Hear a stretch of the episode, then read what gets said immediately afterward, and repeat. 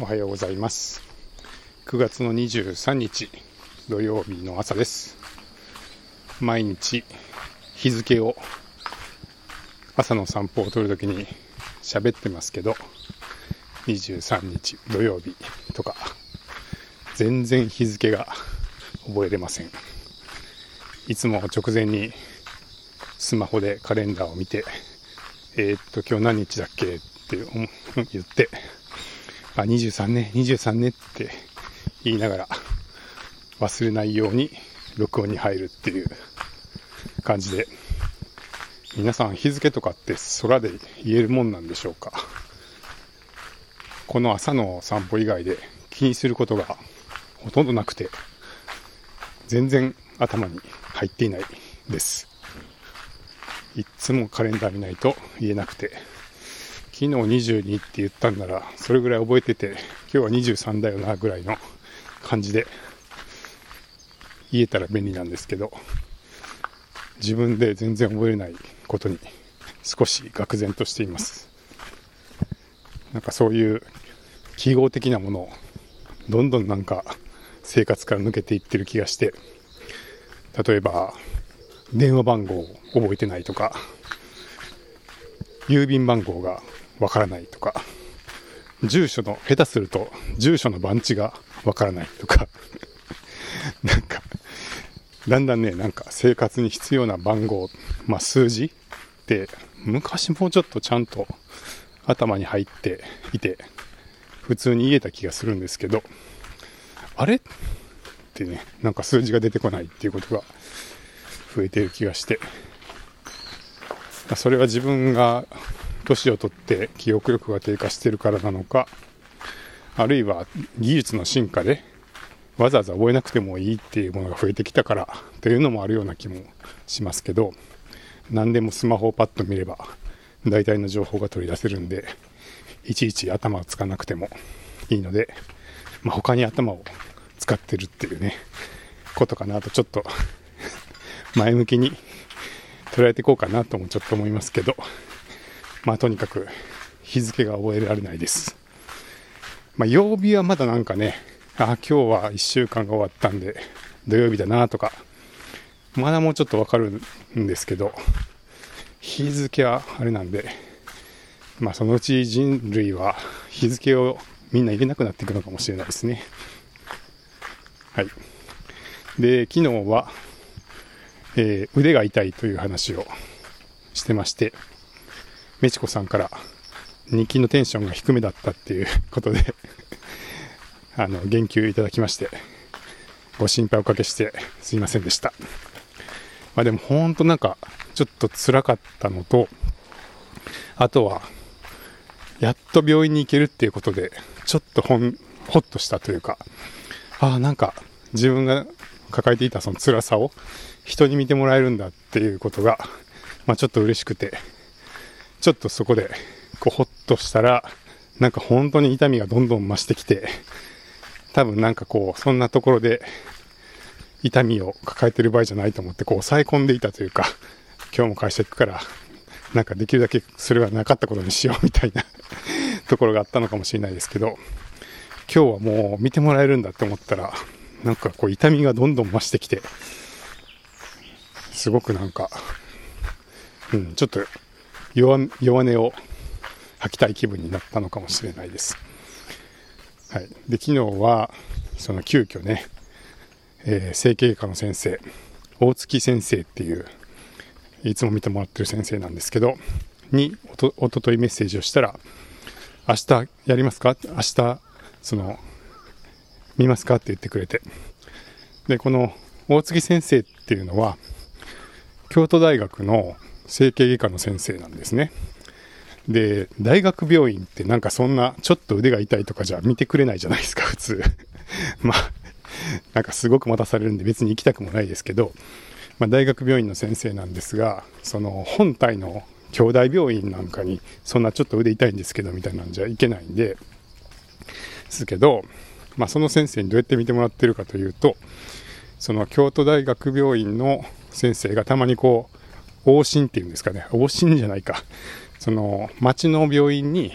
こう月に1回とか2回とか担当で入っている日があって。でその病院の方にその大月先生が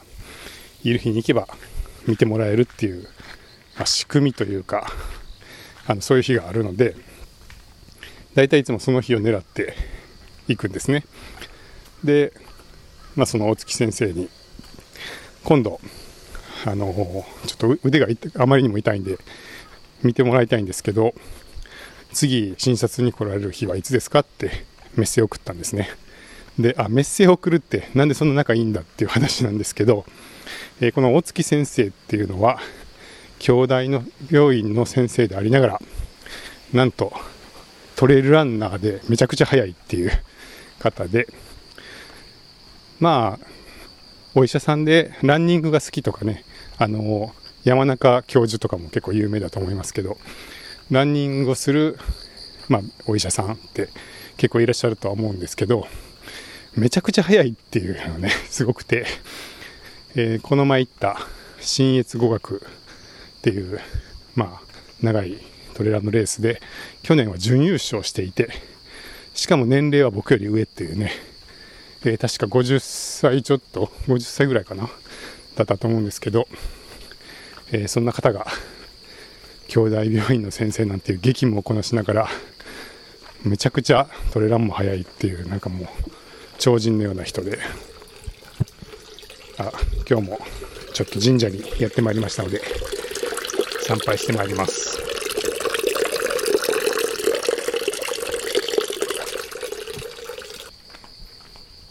はい神社終わりました。それでその大月先生ですけどもえー、まあ、めちゃくちゃとにかく早くて。でですねまああとお医者さんなんで普段からよく論文を読んでいるんですね。それで実は今年かな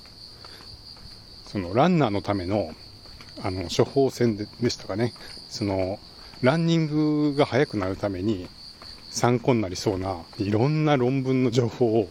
読み漁ってそれを一冊の本にまとめ上げるっていう本まで出版されていてでそれがこう、まあ、一部のそのトレイルランナー、まあ、すごい長い距離をできるだけいいパフォーマンスで走りたいと思ってるようなそのランナーさんの中ではちょっと話題になってでまあ何部売れたって言ってたかななんか、まあ、数千部だったと思うんですけど、まあ、でもそんなニッチな本が、まあ、結構いろんな人に今読まれているっていうまあそんな先生ですね。で、まあ、以前からそのトレランのつながりもあったので、体がおかしくなると見てもらってたんですけど、まあ、いい感じでその、こう、こっちの事情も組んでくれるというか、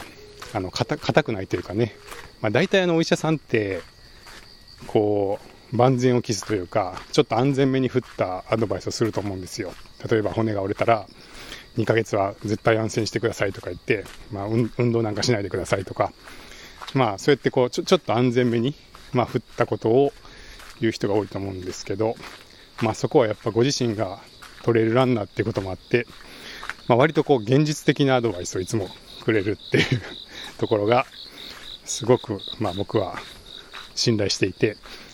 あの、実は以前にトレランのしすぎ、走りすぎで疲労骨折をしたことがありまして、膝の上の骨、え膝から上って、足って膝から下は骨が2本あるけど、膝から上は腰のところまで骨が1本しかないですよね。結構太めの骨が1本入っていて、えー、何ですか、大腿骨、えー、が1本あるって感じだと思うんですけど、なんとその大腿骨の下から3割ぐらいのところが走りすぎで骨折しまして。で、めちゃくちゃ痛くなって、ある時、まあ、レース中にめちゃくちゃ痛くなって、それで、まあ、その時は膝が痛いって感じてたんで、膝をやっちゃったのかなと思って、で、ロキソニンを大量に飲みながら、とにかくレースは完走しようと思って、レース中に大量にロキソニンを飲みながら走ってたんですけど、そのロキソニンを飲んでいても、もう痛みが激しすぎて、全く走れないっていう状態に途中でなっちゃいまして、で、リタイアしたんですが、もうひどいことになって、えー、次の日にもう立ち上がることもできないっていう状態で、で、なんとかこう、杖みたいなものを、そのストックをついて、車までたどり着き、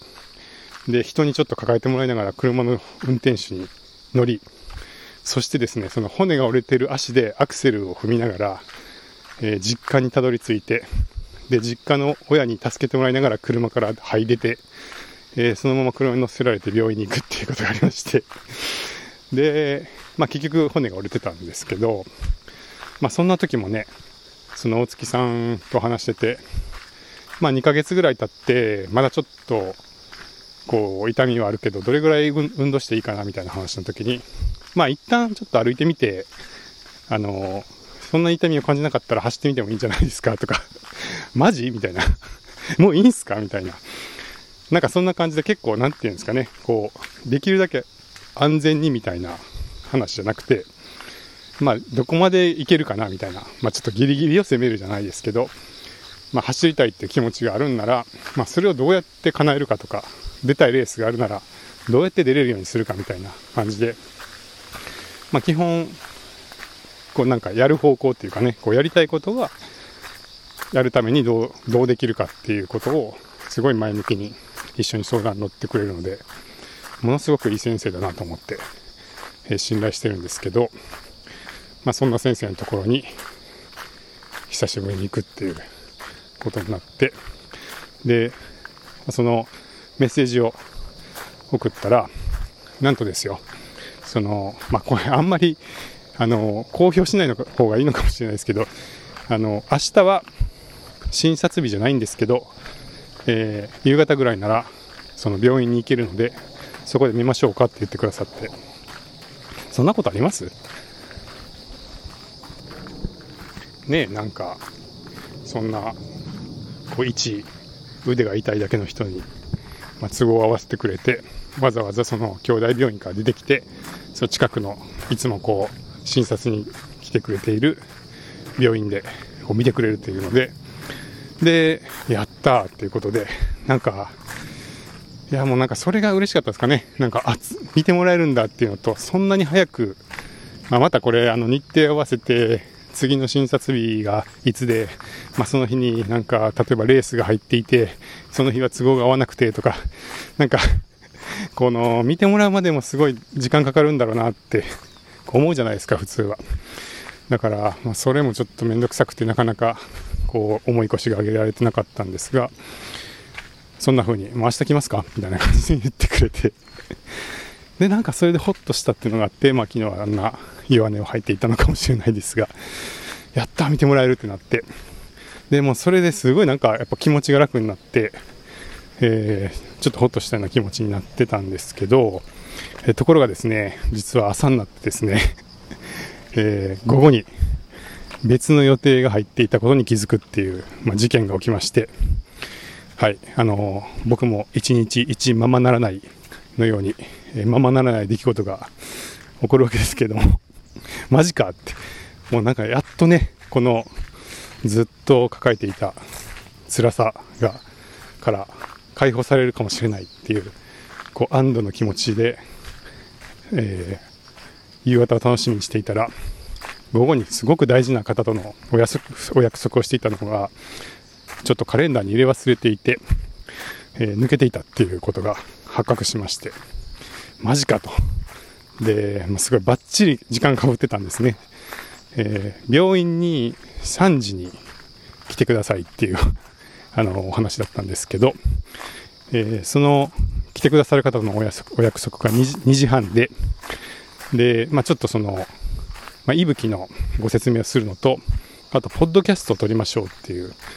約束をしていて、で、2時半からポッドキャストを撮って3時に病院行くのは無理だっていう状況になって、あわわわわって、ガーンっていうね。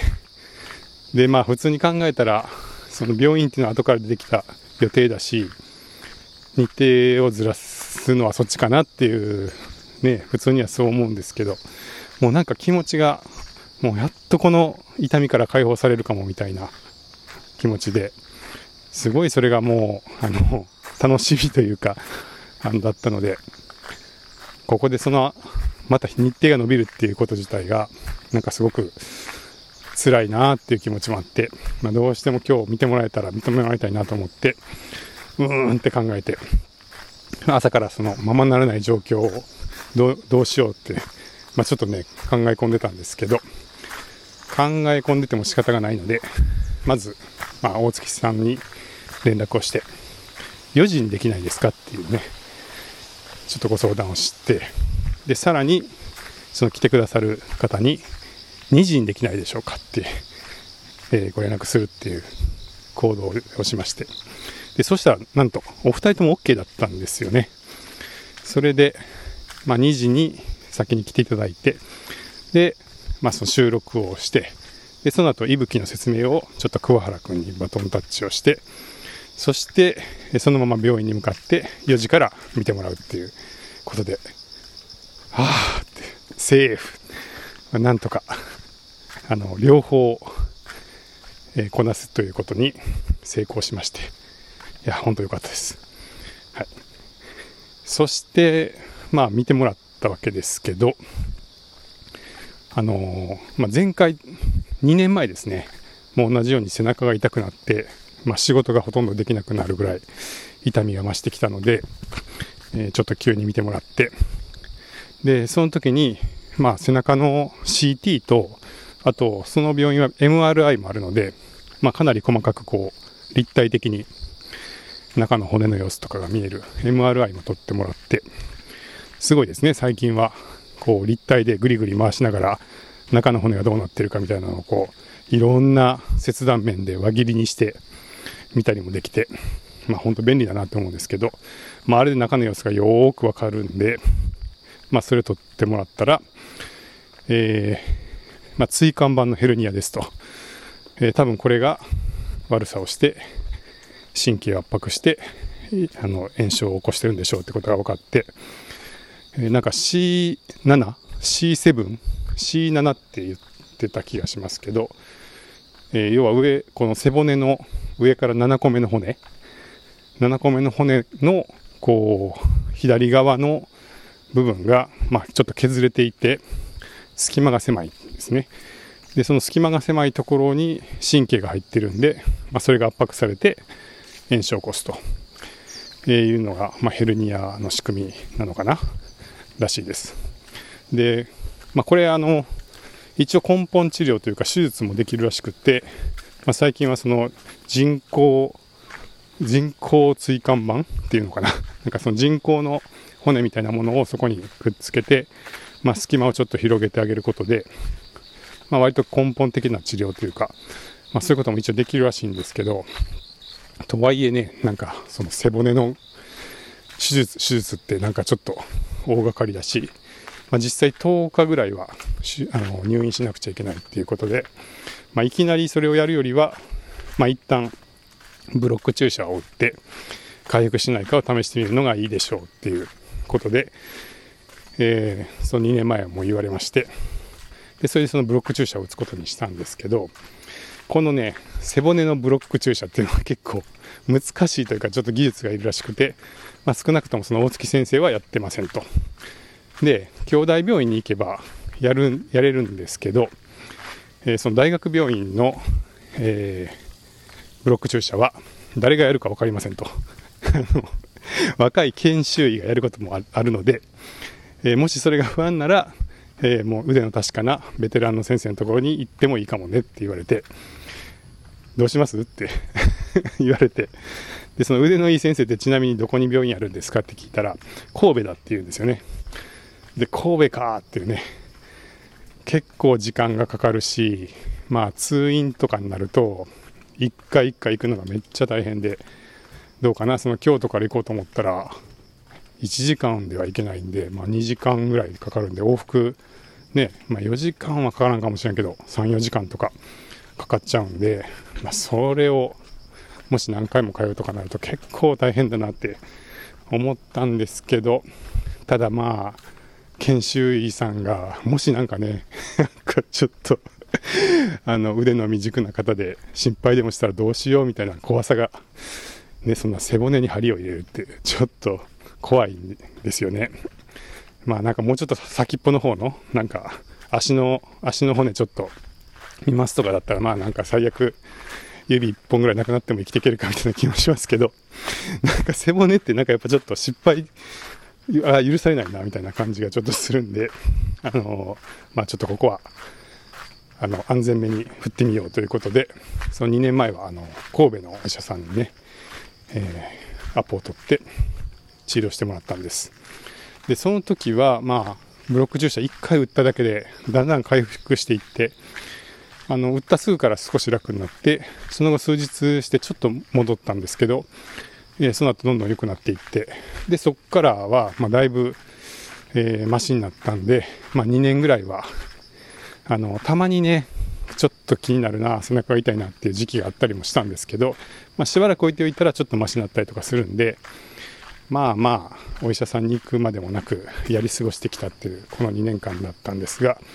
まあ、いよいよままならない 状態になってきたので、まあ、今回行くかってなったんですが、また神戸ってなると遠いよなって思ってたんですね。で、まあ、遠いのもあるし、まあ、痛いのは今なんですが、少なくとも今日はその痛みを解決できるようなこう注射とかは打てないだろうから、まあ、せいぜい痛み止めの薬でもらってやり過ごしながら、まあ、近日中に神戸とかに行くのかなみたいなことを思いながらその病院に行ったわけですけど、えー、そしたらですねその大月さんが近くにあのブロック注射を打てるお医者さんが今年できたんですよっておっしゃって兄弟病院で、まあ、麻酔科の先生をしてた方が独立会議をして、今年の4月に、えなんとその100万遍に新しい病院ができたんで、なんなら今日でも打てますけど、打ちますかって言われてえ？ってなって今日っすか？っつって、今からっすか？その時間をね、4時に移してもらって、まあ、夕方だったんですけど、でそこからさらに多分6時までやってるんで、今なら間に合うんでどうです？って言われて、えー？ってなって。で、まあこっちとしてはその痛みを1秒でも早く取り取り除きたいと思ってるんで、行きます行きますって言ってね、あのまあ100万遍っていうのは京大のすぐ近くなんで、もうそれもすごい近いですし、まあ自転車で来てたんですぐ行けますし、まあ行きますということで、お答えしたら、えその場であの紹介状を書き始めてくれてでその CT とか MRI の画像もパッとディスクに焼いてくれてでさらにその電話してくださってそのもう一個の病院の方にねその場で電話してあの今から近藤さんっていう人がいるんですけどブロック注射打ってあげてくれませんか？みたいな 電話をしてくださって、まあ、かっこいいですよね、まあ、そもそもその正規の診察時間じゃない時間にちょっとこの患者さん見るから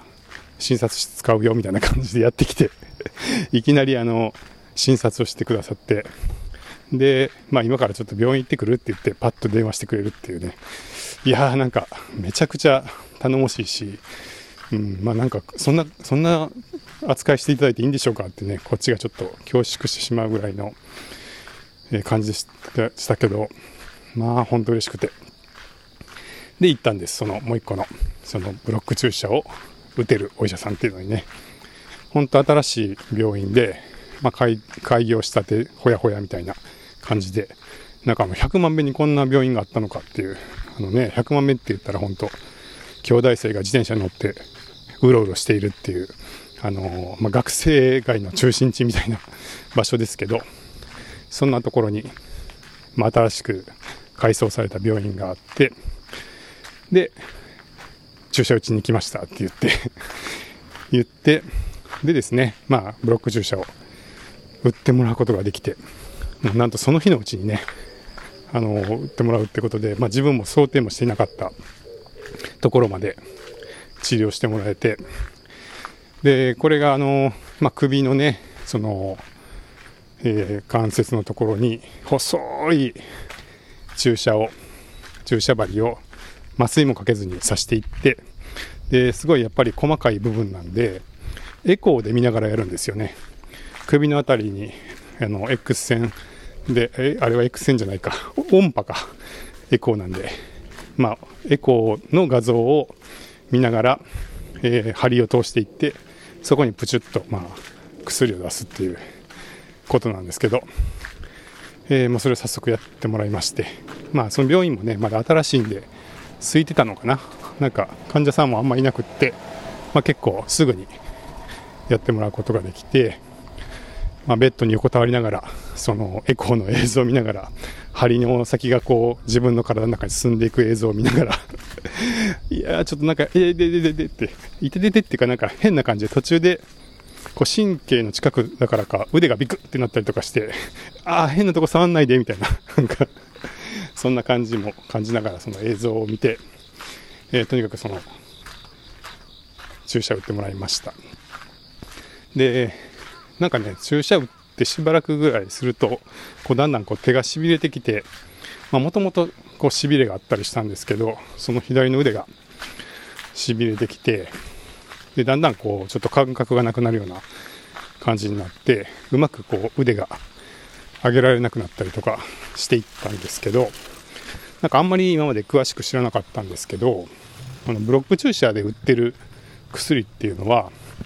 なんか麻酔なんですってね。麻酔だそうです。でその麻酔っていうのはあの歯医者さんとかであの歯を治療するときに、えー、痛い処置をするときは麻酔を打つと思うんですけどもうあれと同じ麻酔をその神経の一番根元の部分に本当に少量、えー、刺す刺してる入れてるらしくってなんかただそれだけらしいんですよ。で麻酔なんでもちろんその神経がしびれてこう一時2時間ぐらいこう手の感覚がそのその神経に関係する部分がなくなってしまってっていう風になるんですけどなんかでも逆に麻酔なんで2時間もすればその効果ってなくなるそうでなんかただそれだけらしいんですねブロック注射って。でなんかただそれだけなのになぜか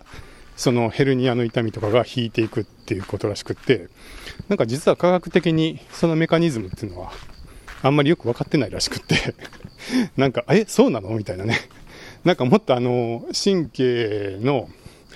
炎症を抑える薬みたいなものをぬなんか塗り込んでというか中に入れて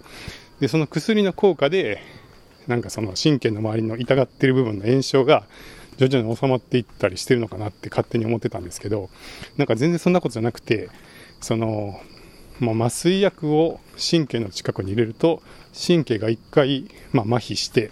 で麻痺から回復2時間でするのになぜか痛みが引いていくと いうことらしくなんか本当の理屈はよくわかんないけど治るからやってるみたいなのがブロック注射らしいです。マジかって感じですよね。で、まあなんか一応仮説としては、えー、その神経が痛みを発していると、その周りのなんか細胞かな？なんかその周りの部分が活性化して、なんか痛いことが起こってるぞ、大変なことが起こってるぞってこう活性化しちゃうらしくて、で、その活性化すると余計また痛みが増してみたいな、こう、サイクルが起こっていて、で、その麻酔をすることによって、そのサイクルが一旦止まるので、それで痛みが和らいでいくっていう一応仮説らしいんですけどほんまかみたいな。そんなんでいいんかみたいな。逆に何もなかったってことみたいなね。そのサイクルが1回止まればあれ？痛み痛みが起きて活性化しなきゃみたいなのがなくなればそれで終わるのみたいな。なんか変な話だなと思うんですけど。結構痛みってねなんか人間の体のメカニズムって全然分かってないんだなっていうね。とりあえず麻酔薬打ったら引くことが分かったから打っとこうみたいな感じでずっとやってんだみたいな、まあ、結構面白かったですけど、まあ、そもそもねあの変ですよね。その神経根その神経の根元っていうのは背骨のところにあるのに僕が痛かったのは腕なんですよね。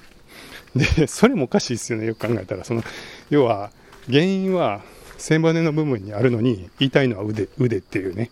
なんでこんなに腕が痛いのに背中に背骨のところに注射を打つんだみたいな。よくよく考えたらおかしな話なんですけど、まあ、実際背骨に注射を打つと腕の痛みが取れるっていう。まあ本当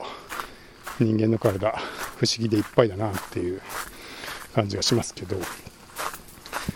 まあ、そういう感じでとにかくブロック注射を打ってもらうことができて、まあ、それで、まあ、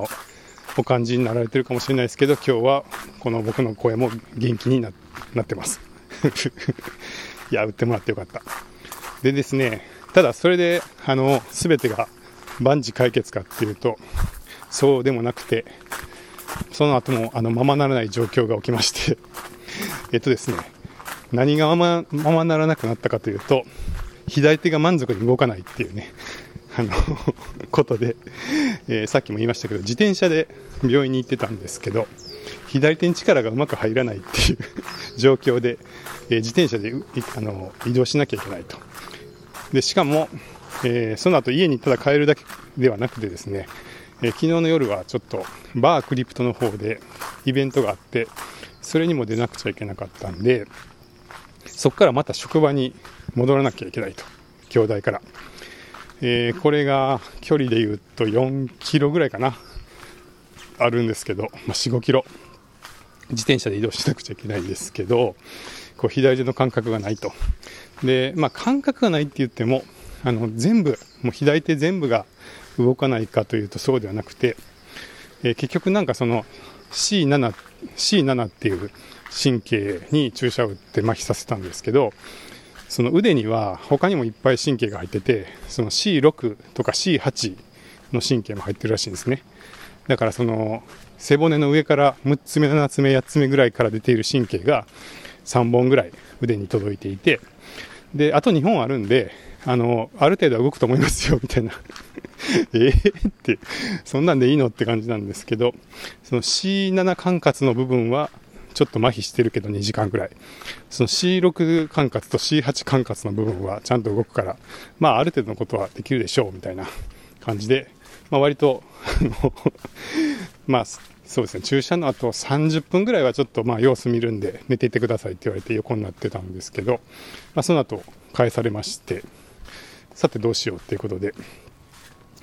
まあなんかその C7 管轄がないと、何でしょうかね、片方には動くけど片方には動かないみたいな、力が入らないみたいな感じだったんですけど、まあとにかく恐る恐るちょっと自転車またがって乗ってみたんですけど、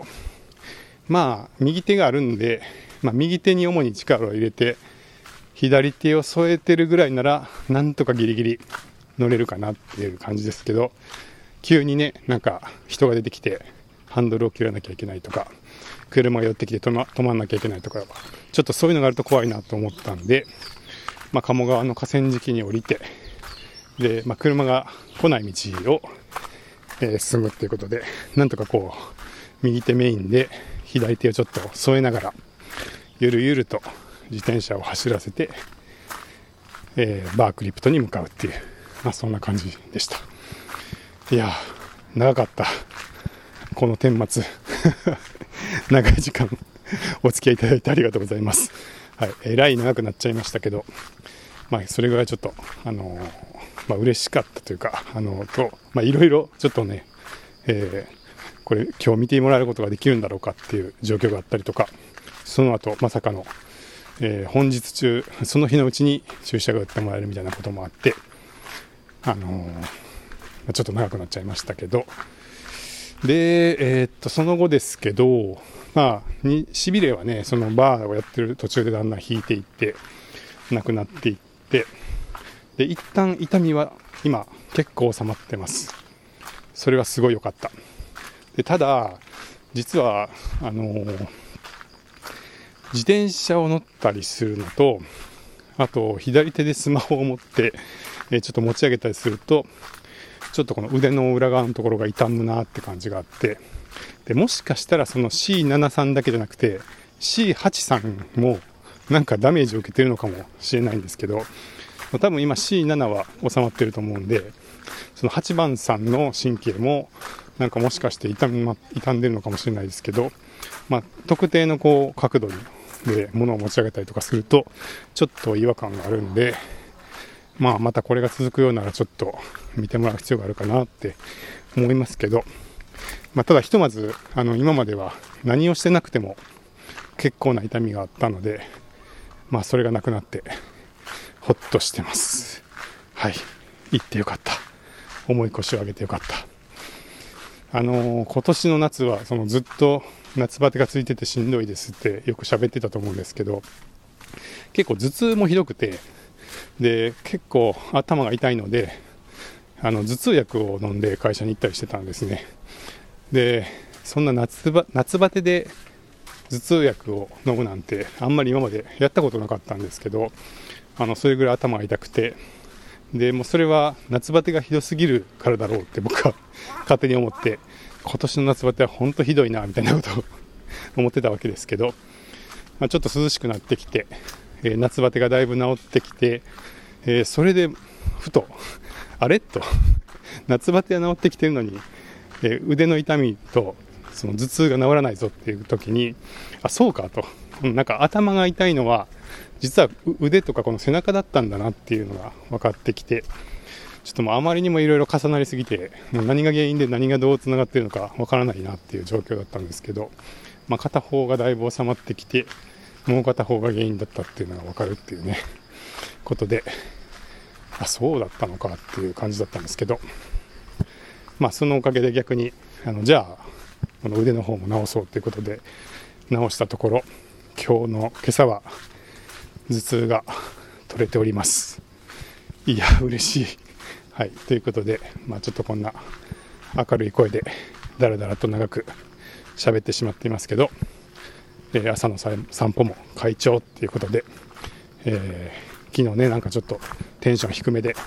ご心配おかけしたかもしれないですけどもどうもご心配おかけしましたはい、あのちょっと良くなってますので、また引き続き頑張っていこうと思います。えそれから最後に、えー、テンションちょっと低めですねって、えー、言ってくださっためちこさん、え、誕生日おめでとうございます。週明けにお会いする機会があるので、お会いできるのを楽しみにしています。では。